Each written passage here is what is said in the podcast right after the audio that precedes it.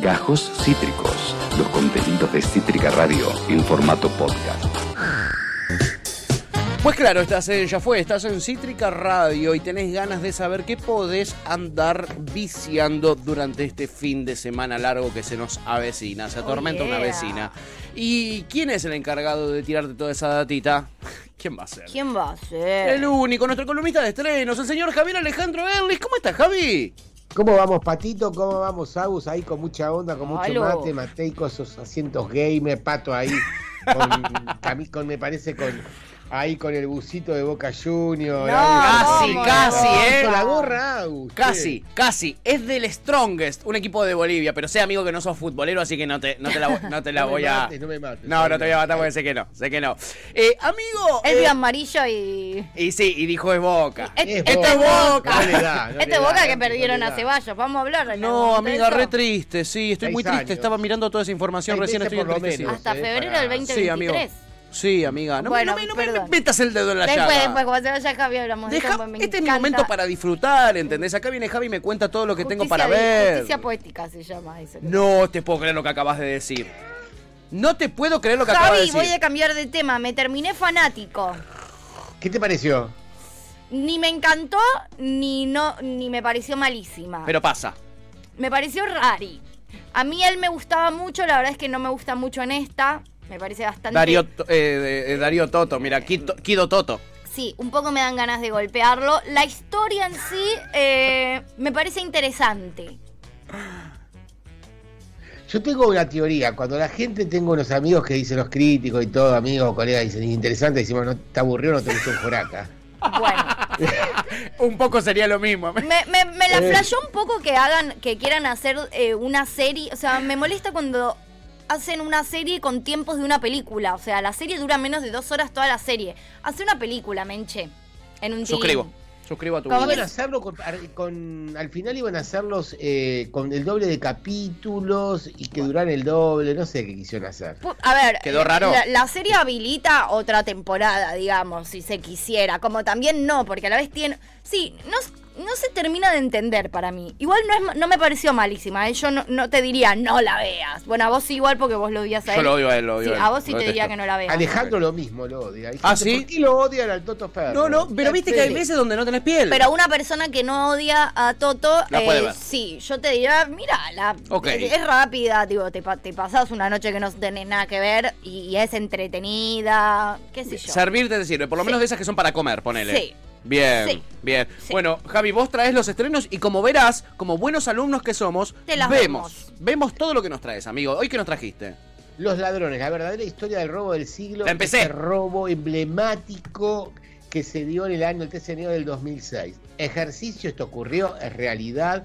Único robo que no hubo ni un muerto, fue hecho con armas de juguetes y acá lo recrea en este documento Matías Gainsbourg, que es el mismo de Vila, serás lo que debas hacer o no serás nada, para mí uno de los mejores documentales también de Netflix del año pasado y este tiene papota también. Sí, La nota. particularidad que todos los cuatro fantásticos, los integrantes de este robo, están en libertad Sí, y hablan en primera persona a la cámara por primera vez.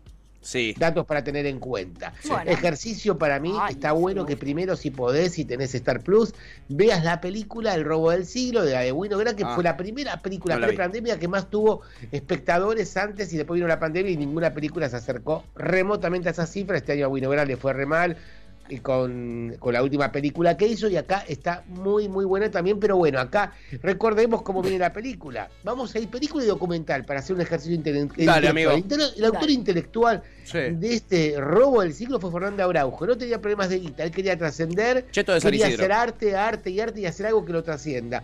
Lo pergenió, lo pergenió durante mucho tiempo y buscó un equipo avesado para poder hacerlo. Recordemos, en la ficción está interpretado el personaje de Araujo, desdibujado por Diego Peretti para hacer emular al personaje como otro de los cuatro fantásticos que estaba, el que se lo conocía con el nombre del traje gris que estaba eh, interpretado por Franchella, que es el personaje de Luis Mario Vitete Sellanes, va, el real, Vitete. es cierto. Ahí la película está bien, pero está hecho para que se luzca Franchella y los demás que sean un dibujo de Franchella, sean Mm. como Sí. comodines o satélites. Entonces no la voy a ver. entretiene. No, está buena. Está igual. buena a mí me para gustó. verla. A mí me re gustó, pero es verdad que yo, como te pasa a vos, no tenía la historia, o sea, tenía la historia de Wikipedia, ¿entendés? Claro. Conocía Ah, Claro. ¿sí? Por Yo lo eso no lo escuché. Y medio que por lo que está contando también Javi, eh, también pareciera ser Capaz poco los fiel con la realidad. pueden ser poco fiel. Es que a mí la lo que- historia es lo mismo que yo leo en cualquier, o, o, ¿entendés? Dudo que sea poco fiel en por lo menos los hechos en sí, porque... O, o por lo menos de, vuelta, no tengo la causa, pero en digo, en sí es como sí un está. cuentito y lo, el cuentito se refleja, ent- en- ¿entendés a lo que voy? Entiendo. No lo que se conoce que de lo macro del robo del siglo aparece en la película de Está. ficción. Requete Está. recontra. Bien. Y lo que yo veo en las- eh, después yo sí vi como cosas de noticias. Sí. Y, y la verdad es que es lo mismo. Ok. En ese sentido. Después si los personajes se parecen o no. Bueno, eso ya. Lo que pasa es que le dan como Peretti está desdibujado y es el personaje, el ideólogo que es el Es el tipo que crea todo, boludo. Es el tipo que dice, tengo ganas de hacer una obra de arte que trascienda. ¿Qué puedo hacer? Robar un banco, ¿entendés? Es hecho- mágico, y de hecho boludo. Peretti en la- no puede la- ser secundario ese personaje. No sé si es secundario, pero es medio como un hippie que sí, es como medio un soñador, medio hippie que se le ocurrió esta idea y. Lo hacen sí, como es un raro. correro Es cierto. que está desvariando todo el tiempo. Si Sí. bien en la serie está, el Sí, tipo es cultiva y hace arte de cannabis, tenía los síndromes en la casa, estaba espectacular, hacía Sí. arte, hacía un montón de cosas, pero el tipo, el que pergenió esto y acá está desdibujado, lo hacen como un perete Sí, desdibujado en la peli. Cuando es un personaje importantísimo. Es. Claro, y el hombre de traje gris que también es un, un sibarita, un tipo, un ladrón profesional, que el tipo está ahora no puede venir a la Argentina, está en Uruguay. El tipo Sí. acá está hecho para franchera la película y se respeta, si es verdad que se respeta. Recordemos que fue robado por armas de juguete, se toman rehenes, pero la idea era simular un robo express para, en vez de salir por la puerta, salir por el túnel que ellos habían cavado, que daba 14 cuadras en San Isidro, en, en Saracasuso, partido de San Isidro. Sí. Fue maravilloso la, la idea y la estrategia que tuvieron. Bueno, acá lo- en el documental lo recrean. Todas las escenas del banco fueron filmadas en pandemia y se recrearon hechas en Uruguay, en la zona Ah. de Colonia y de San José. Mira. Esto es por una de las anécdotas que les puedo contar de la parte del rodaje. Sí. Otra de las anécdotas que, bueno, todas las se simularon todas las escenas con ellos, pero en croma. Entonces Ah. quiere decir, lo que sí no fue en croma fue el tema, cuando están toda la parte, cuando ellos se van en la balsa, eso también Sí. fue recreado, por todo lo que sea los túneles, Sí. en esos que ellos van por las clocas, eso es real. Hay Te varias iba a decir, si eso lo hicieron con croma, son unos genios, porque eh, son unos túneles de más o menos, no sé, como 7 metros. Como un dique y todo. Exacto, enormes, y hay un montón de escenas de ellos hoy en día vueltos a meter en esos túneles, repasando cómo caminaron 14 cuadras, cómo hicieron para saber dónde estaban caminando desde adentro de ese Y túnel. salir y que eyectaran y pudieran ir directamente a una combi que estaba el Sí. piso, estaba desmontado para que pudieran ir en los fangotes de 10 mil dólares y subiéndolos a la traffic. Bueno, Exacto. eso, eso lo veremos. Para mí está, la ficción está buenísima. Pero bueno, tendría que verla, tendrías que decirlo vos, capaz que sabes más. A mí me encantó. Ok, La bien. ficción está bárbara. A mí me me. Es la entretenida. Pero vas a hacer un buen ejercicio si ves, la, si ves el documental, porque aparte vas a tener la particularidad de decir, ah, wow, no es tan así. Los personajes, por lo menos. Claro. Sí. Que acá está hecho hasta el de Rago. Acá también hay- el que hizo el cañón Power. Sí, que es el, eh, es el técnico, Sebastián- es el ingeniero. el, Exactamente, eh, Sebastián García Bels. eh, Sebastián. García Bells, yo que nunca vi nada ficcionado con respecto a ello, soy fan de esta historia desde que sucedió, la verdad es algo que me, me ha obsesionado en algún momento. El tipo me sorprendió porque siempre dijo no haber tenido nada que ver y, a- y en, la, y en el documental arranca diciendo, sí, la verdad que sí. Me, me- me vinieron a... a- a, decir que iban a necesitar asistencia técnica y yo les dije, si todo está hecho perfecto, yo estoy. Si no es perfecto, yo no estoy. Sí. Dijo el tipo. Bueno, igual también, digo, en esto de la ficción también hay que tener en cuenta que la historia es muy rica en cuanto al hecho en sí del banco, de la situación con Sí. el banco, que eso yo en- pienso que es bastante fiel. Sí. Pero después una ficción también necesita ponerle condimento. Digo, la parte de ellos vinculándose y eso. Ellos dicen como que tampoco había tanto vínculo entre ellos. se conocían la mayoría. No tiene tanto sentido como no gene O sea, uno Tenés que necesita generar los un vínculo. personajes. Porque capaz, capaz la historia en sí es re divertida, los personajes en sí son medio embole o no, o no tienen la magia para hacer una ficción. Entonces yo quiero hacer una ficción de la historia, pero ellos cuentan toda la parte previa de cómo se conocen y cómo eh, idean todo eso. Y ahí necesitas que los personajes tengan... tengan un poco más matices. La verdad que- y Claro. obvio, es una ficcionalización. Está, bien, sí. está bien lo que dice Tuti. Total. Pero también acá, y La, la- la frase, mucho peor que robar un banco es fundarlo, que es de Brecht, que se la toma, Sí, eso es lo que, eso es lo que al, al tipo lo motiva, a Araujo es lo motiva, ese es un leitmotiv, es lo que dice. encanta, sí, sí. Yo lo que hice fue robarlo, como dice Brecht, dice él. Sí, amo. Me, me encantó y después también que decían que cómo cayeron, vamos a decir a la gente total ya Oh, está. eso es ¿Cómo buenísimo. Es una cayeron? locura eso. Cayeron por de ellos, porque uno, el personaje, por ejemplo, que hace de Ferro, Ferro Padre, Sí, ¿no? Eso Ferro de- Padre. ¿cómo- Ah. Recordame el número del nombre, Rafael Ferro, que no me acordaba. Sí. Rafael Ferro, que es el personaje de Rubén de la Torre. La mujer que estaba, que acá en la. En, no, en algunos uno lo cuenta y en otro no lo cuenta. La mujer primero empezó sacando poca guita. Sí. El personaje de la mujer él se calienta, se las toma de la casa, la mina lo, lo denuncia y está como testigo protegido y la que manda en cana a los cuatro. Sí. Total. En realidad, en la ficción, eh, ¿Cómo hacen en la ella ficción? se enoja porque lo encuentra a él engañándola. Sí, eso, Él pero tiene la- que ver con la- realidad, ¿eh? Bueno. Él la Pasan ve, las dos cosas. Claro, él la ve engañándola, se recalienta y va y dice, che, Sí. yo sé quiénes robaron esto y sé dónde está la plata. Esa es la info que tengo yo Corta. también. Esa es la info que yo vi. Y de la- es- eso la y fielísimo, es también muy la- la gracioso eso. larga te dicen que ella le iba robando de pasito, se hincha Sí. las pelotas, más allá de que haya sido, y que le cuerneaba, le hacía de todo. Sí. Se calienta y mirá cómo deschaba a los cuatro. Sí, lo mandó en cara. ¿Cómo los Porque capa. estaba tan bien hecho que no había manera de que nunca los agarren, de lo bien que habían hecho todo. En la ficción igual también muestra como la parte graciosa de toda esta historia, que es cuando de repente están organizando esto, está la mina ahí, y Franchella le dice como, ¿qué mierda hace esta ¿Qué piba? hace acá que no tiene parte y dice, no, quédate tranquilo, ella no va a decir nada, y de repente la hija de puta. Lo es como cara re obvio, pero a la vez es re gracioso. O sea, ¿por qué hicieron parte de una mina que no tiene nada que ver con el robo? Digo, es, es- es Ahí muy que solapado. en algún momento la van a usar, ¿viste? Cuando Claro. sabés que va a haber un disparo. Tal cual, tal cual, amigo. Total. En fin, está bueno, ¿no? ¿Cuántos capítulos tiene? Pues yo empecé a verme el primero. No, eso es una película, una hora cincuenta. No, me quiero morir. Yo esperaba que fuera una serie. Me quiero No, está bien, está, está bien, está bien y el tiempo es justo, chicos. Está Bien, bárbara. bueno, amigo, bueno, me encanta. Confiamos, confiamos Me en ti. encanta. Bueno, amigo, se armó la tertulia, perdona, pero nos estás trayendo grandes estrenos. Perdona que te hablemos toda la columna. No, por favor, seguir respirando, que es lo, que es lo que te interesa. Sí, seguir respirando, gran serie de Netflix. Si te gustan las series de esas eh, tragedias donde hay un accidente aéreo y queda la protagonista sola y tiene que sobrevivir. Ella, una abogada neoyorquina, tiene que viajar a Canadá, no encuentra la- el avión, pierde el avión, toma una avioneta con dos seres turbios, con negocios turbios. Bueno, es única sobreviviente, tiene que sobrevivir, todas las cosas de sobrevivencia, pero sola, tipo náufrago, Tom Hanks, pero ella sola y sirve también para hacer la retrospectiva de su vida y qué pasó y qué no pasó, está bien filmada, está hecha por una mexicana que está muy bien, es la misma que hizo Scream, la última versión, así que bueno, garpa verla, son seis capítulos, es un poco, a veces te va a dar la sensación como que de angustia la serie, pero tenemos, ¿puedo, ¿puedo spoilear algo? Sí, por mí sí. El personaje de Melissa Barreras, la mexicana, tiene Sí. final feliz. Bien. Es un buen si te spoiler. gustó Los, te gustó Yellow Jack, que está espectacular. Si tenés eh, Paramount, mirala, Sí. que es bárbara, la comentamos creo acá. Sí. No puedes dejar de mirar, seguir respirando, que está siempre en el top 10, está dando por ahí vueltas en Netflix y vale la pena. Bien, perfecto. Seguir respirando en Netflix, ¿eh? Está para verla también. Serie, amigo, ¿no? Es serie, es serie. Son seis capítulos de aproximadamente, creo, 40 minutos. Bien, me gusta. ¿eh? Para el bolsillo de la dama y la cartera del caballero. ¿Qué más tenemos, amigo, en esta semana? En esta semana tenemos, fuimos al teatro, fuimos a ver la última de Lorena Romanín, que ganó muchos premios por Ana y Sí. Que estuvo en nuestro querido Teatro Roma también de Avellaneda. En este caso, posa la mirada también de cosas de historias del pueblo chico, infierno grande, que lo retrata magníficamente Lorena Romanín. Eh, son dos hermanas que están separadas, una de Mayra Mara, otra es la que está en el lugar, en el pueblo, otra es Eugenia Gerti, que viene en vez de con Juan Cruz, viene con Azul. Con el hijo, con, con el sexo cambiado, todos lo saben, ay, mirá qué va a pasar, qué va a pasar. Acá atraviesa las generaciones la, la pelea de estas dos hermanas que estaban distanciadas hace más de seis años, y podemos ver cómo los prejuicios invaden tanto a los jóvenes como a los grandes.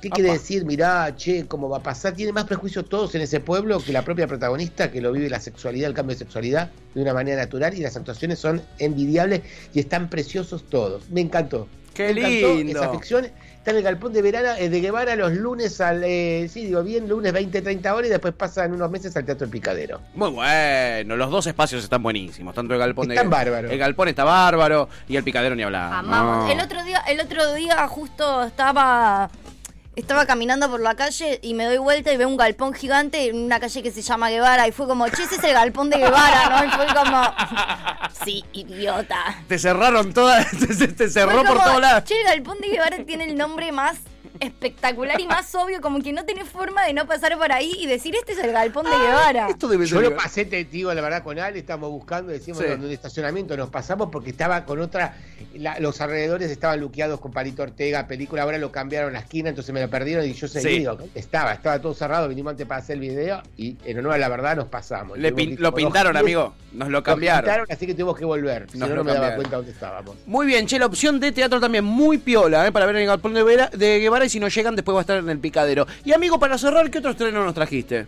Te traje para vos y para Tuti si les gusta Depredador.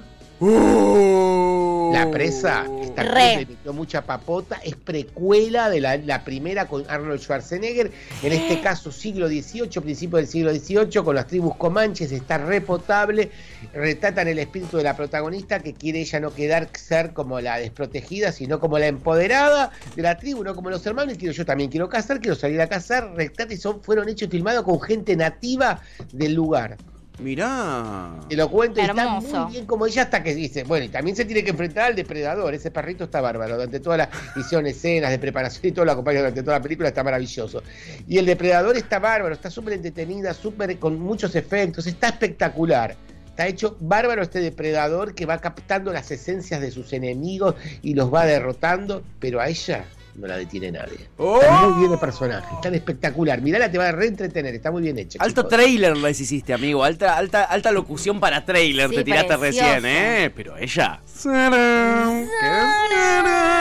Bueno, a ver, repasemos todo lo que nos trajo nuestro amado Javier Alejandro Alex porque es Me mucho. gustó todo. Y hay que aprovecharlo, la verdad, porque se viene un fin de largo. Primero, la verdadera historia del robo del siglo, este documental, estreno en Netflix, me acabo de enterar que no es serie documental, me quiero morir. Te querés matar. Me quiero remorir, pero me dicen que está bueno igual. Eh, Ale Jurjo dice que lo vio ese docu, que está excelente, lo vio ayer. Mm. Eh, Chip dice que es una hermosa historia y realmente lo es, es realmente mágica. Eh, y después tenemos una serie en Netflix que se llama Seguir Respirando, que eh, también está para verla este fin Sí, de... yo este fin de igual le voy a entrar finalmente a Stranger, me parece. ¿eh? Ah, la tenés acumulada. La debo, la debo, pero estos me los voy a anotar. Lo guardamos porque también está Azul y la Navidad si quieren salir, si van a salir Sí. y quieren de paso ir a comer alguito, ir al en teatro. un bueno. galpón que queda en la calle Guevara. No lo pueden creer y saben cómo se llama. ¿Cómo? El galpón de Guevara. Nah. Se te explota la mente. Y por último, bien pochoclero, bien pochoclero en Star Plus o en Torrent y Corrientes, Depredador, la presa, que es la precuela eh, de eh, la histórica con. La histórica, ya la, la vieja, la de hace mucho tiempo.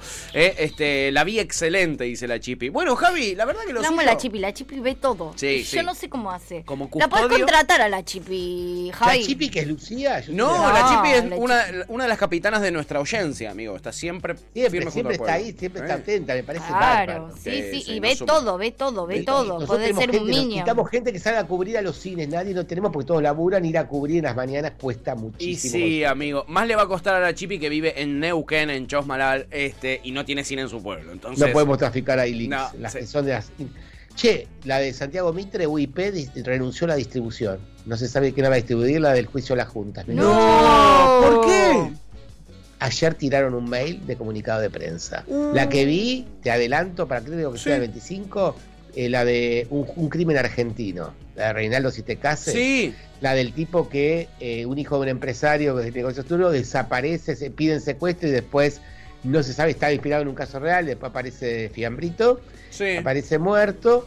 Y bueno, de velar en, en la plena época de la dictadura en Rosario. Está espectacular. Me gustó mucho con, otra vez, en plano pija y el plano a sexo. Sí. Alejo Franchella abre la película. Siempre lo podía hacer de otra manera. No puede faltar Pero plano bueno, pija. Y con Matías Meyer, que está muy bien, y Rita Cortés, que está fantástica. Para la película tiene. Rita, decime Rita Cortés y a mí ya me tenés, amigo, a mí ya me tenés. Eh, Javi, como siempre, impecable. Te mandamos un abrazo enorme, eh, tremendo columnón. Va a estar subido luego a, a Spotify para los que lo quieran escuchar en Cítrica Radio Podcast. Wow. Compartímelo después, ahí Dale, amigo. voy escuchándolo. Bien, me gusta. Y después en YouTube, si los derechos de autor no nos arrancan la cabeza, también lo tendrán ahí subido. Pero en una de las dos o en las dos va a estar. Yeah. Javier Alejandro Erlich, que es el nuestro columnista de estreno. Javi, abrazo enorme, amigo. Abrazo inmenso, buena semana. ¿Es fin de semana largo o no el que viene? Sí, este, Javi, no me lunes. El otro me asustes. parece. chico. No, No, este, no me- lunes sáquenlo 15. del aire. Sí, ya sáquenlo. Sáquenlo del aire. No confundas a la audiencia, lunes 15. Y a mí no me confundan, Javier. ¿eh? Mira, mira, está sacando cálculos. Lunes 15, Javi. Pasan el miércoles Javi. 17 al lunes 15. Tuvimos una columna impecable, Javier. No me hagas terminar con violencia este espacio. Me dijeron mal entonces. Bueno, ya voy pidiendo algo para el domingo. Teatro, ya, ya, ya. ¡Eso! Fin de largo. Abrazo, amigo. Javier Erlich. Acabas de escuchar Gajos Cítricos. Encontrá los contenidos de Cítrica Radio en formato podcast en Spotify, YouTube o en nuestra página web.